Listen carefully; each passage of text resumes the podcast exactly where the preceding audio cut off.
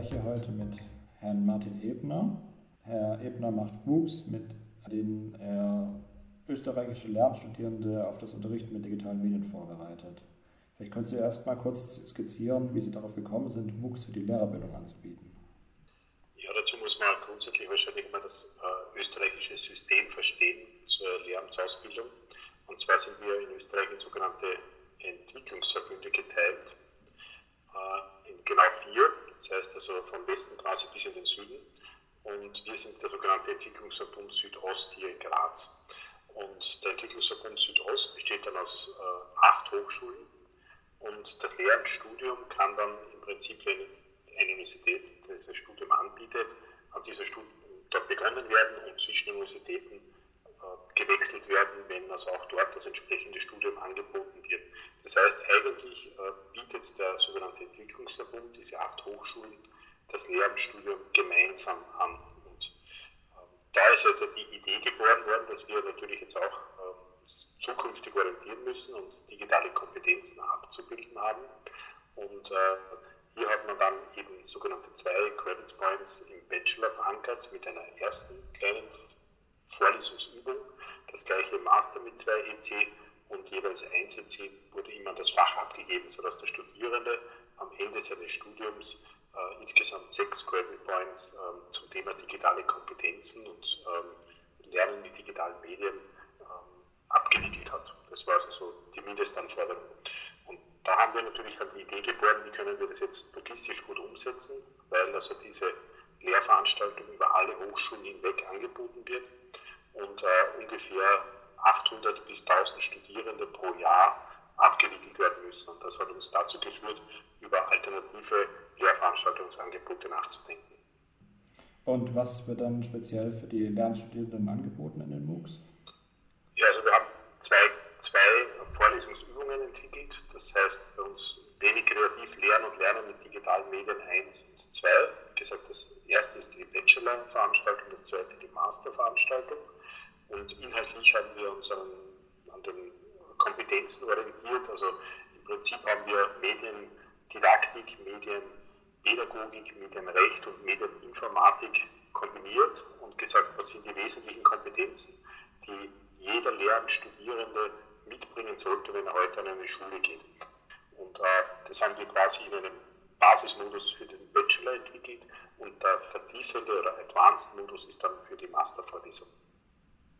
Und äh, wie werden diese MOOCs dann mit der Hochschullehrer verknüpft, weil sie ja nicht nur online stattfinden, sondern auch vor Ort? Ja, das ist dann das Spannende. Also wir haben als didaktisches Konzept äh, das Inverse Blended Learning genommen ähm, Inverse Blended Learning haben wir seinerzeit mit der MOOC-Plattform Imox quasi entwickelt. Und das besagt eigentlich, dass wir einen reinen Online-Kurs, wie so ein MOOC eigentlich ist, wieder versuchen mit der Präsenz zu verknüpfen. Das heißt also, dass wir beides kombinieren, also die Vorteile des Online-Lernens mit dem äh, des Offline-Lernens der sozialen äh, Verrebung und auch äh, dem sozialen Lernen, also der Präsenz schaffen. Und ähm, Inverse Blended Learning beschreibt eigentlich, dass wir einen reinen Online-Kurs tatsächlich wieder mit Präsenzeinheiten versehen. Also eigentlich umgekehrt zu Blended Learning, dass man also nicht hergeht und sagt, die Präsenz wird angereichert mit Online-Elementen, sondern eigentlich wieder umgekehrt. Und ähm, die Idee war, dass wir gesagt haben, es könnte der eigentliche Vorlesungsteil oder der eigentliche Input-Teil tatsächlich online ablaufen. Und das wird in Form eines MOOCs angeboten.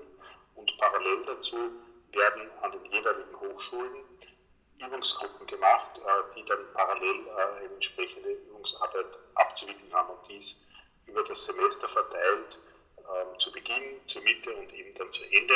Und so wird die Übungsarbeit quasi äh, parallel durchgeführt und der eigentliche Inhaltsanteil läuft das ausschließlich online.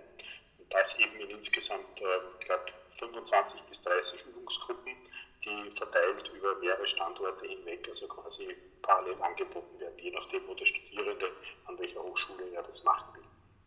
Und äh, wie werden dabei die Prüfungsleistungen der Studierenden erhoben? Ja, die Prüfungsleistung setzt sich jetzt aus mehreren Komponenten zusammen. Das eine ist äh, die Absolvierung des äh, Online-Kurses, des MOOCs. Ähm, hier ist es so, dass typischerweise für den MOOC ähm, jede Woche Self-Assessment zur Verfügung steht und die Absolvierung dieser Self-Assessments mit einer Erfolgsquote von 75 Prozent werden äh, quasi führt zu einer Bestätigung über den Online-Anteil. Äh, dann ist parallel die Übungsleistung zu erbringen. Das ist im ersten Fall in der Bachelor-Veranstaltung äh, die Erstellung eines Lehr-Lernvideos. Und danach erfolgt ähm, eine Prüfung äh, im Sinne eines Multiple Choice, Single Choice, also typisches E-Assessment ähm, an der jeweiligen Hochschule. Und das ist natürlich so, dass wir ähm, eine gemeinsame Prüfung haben und äh, die dann aber immer lokal an der jeweiligen Universität oder Hochschule einfach abgehalten wird und dann kommt der Studierende zur selben Note. Mhm. Also da haben Sie ja Feedback, haben Sie auch andere Feedbacks von den Studierenden erhalten, beziehungsweise gibt es irgendwelche Evaluationen? Ähm, ja, natürlich. Also äh, jede Lehrveranstaltung an der Universität wird bei uns äh, oder an der Hochschule wird evaluiert. Ähm, das Feedback ist äh, sehr positiv. Wir haben das im ersten Jahr also nur als Dreifach angeboten. Seit heuer ist es jetzt in der Pflicht. Und wir haben also zu unserem Erstaunen eigentlich damals, glaube ich, nur 300, 400 Plätze aufgemacht und haben bereits 800 Teilnehmerinnen und Teilnehmer gehabt. Ähm, ich glaube auch, weil das Format einfach interessant ist, weil die Präsenzzeit einerseits deutlich reduziert ist und das ist besonders bei uns beim Lernen, wo Personen natürlich sehr stark im Praktika sind oder in den Schulklassen stehen, ein sehr gutes Angebot, weil äh, dann brauchen Sie also nicht anwesend sein an der Universität. Ähm, es scheint auch funktioniert zu haben, weil also wir haben jetzt keine negativen Rückmeldungen, was den Inhalt betrifft. Das heißt also auch die Umsetzung war absolut okay. Und äh, wir sind hier aufgefordert, also mehr von diesen Dingen also zu machen. Vereinzelte Kritiken gibt es natürlich an den Inhalten, dass man sagt, gewisse Videos gehören noch nachgebessert oder gewisse Prüfungsfragen waren nicht so. Aber ich glaube, das ist im Rahmen, äh, wie es üblich ist bei normalen Lehrveranstaltungen. Gab es auch Hürden, die Sie bei der Umsetzung der MOOCs hatten? Ja, das stimmt. Also die Hürden war tatsächlich, also einerseits äh, das Konzept einmal ähm, einem großen Gremium zu erklären, weil natürlich sehr viele Hochschulen jetzt äh, alle das Konzept verstehen müssen. Ähm, das ist dann geglückt, also nach mehreren Anläufen, ähm, weil wir natürlich, sind ja, sage ich jetzt einmal, die Leute, die das leiten, das sind die Profis im Geschäft und die haben auch vorher schon äh, MOOCs gemacht und wissen das, wie das geht natürlich. Ähm, aber natürlich die, die größte Herausforderung ist eigentlich die Logistik innerhalb der Hochschule. Dass also äh, natürlich jetzt nicht so sein kann, dass eine Übungsgruppe drei Wochen nach der anderen startet oder dass die Prüfungen sehr stark versetzt sind oder dass die Übungen in einer Hochschule ähm, vielleicht anders abgehalten werden als der anderen, damit kein Ungleichgewicht innerhalb der Studierenden passiert.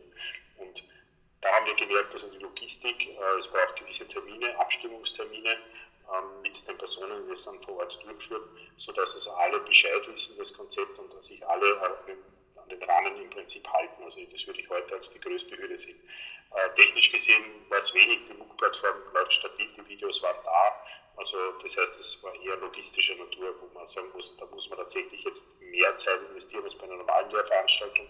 Aber bei Lehrveranstaltungen mit Hörerzahlen von über 1000 ähm, würde ich sagen, ist die Logistik wahrscheinlich immer eine Herausforderung. Ja, das leuchtet auf jeden Fall ein. Vielleicht abschließend, ähm, was würden Sie den Personen raten, die vielleicht auch MOOCs für die Lehrerbildung ein, einsetzen wollen? Was, würden Sie denen für Tipps auf den Weg geben? Ja, also grundsätzlich machen wir sehr positive Erfahrungen, ähm, weil natürlich könnte man jetzt sagen, also wenn man sich diese Online-Kurse werden auch heuer wieder mit Start 2.3. angeboten auf äh, imox.at und ich gehe mal davon aus, dass die Inhalte, glaube ich, im deutschsprachigen Raum mehr oder weniger ähnlich oder gleich sind. Und die könnten eigentlich jetzt an beliebig vielen Hochschulen verwendet werden.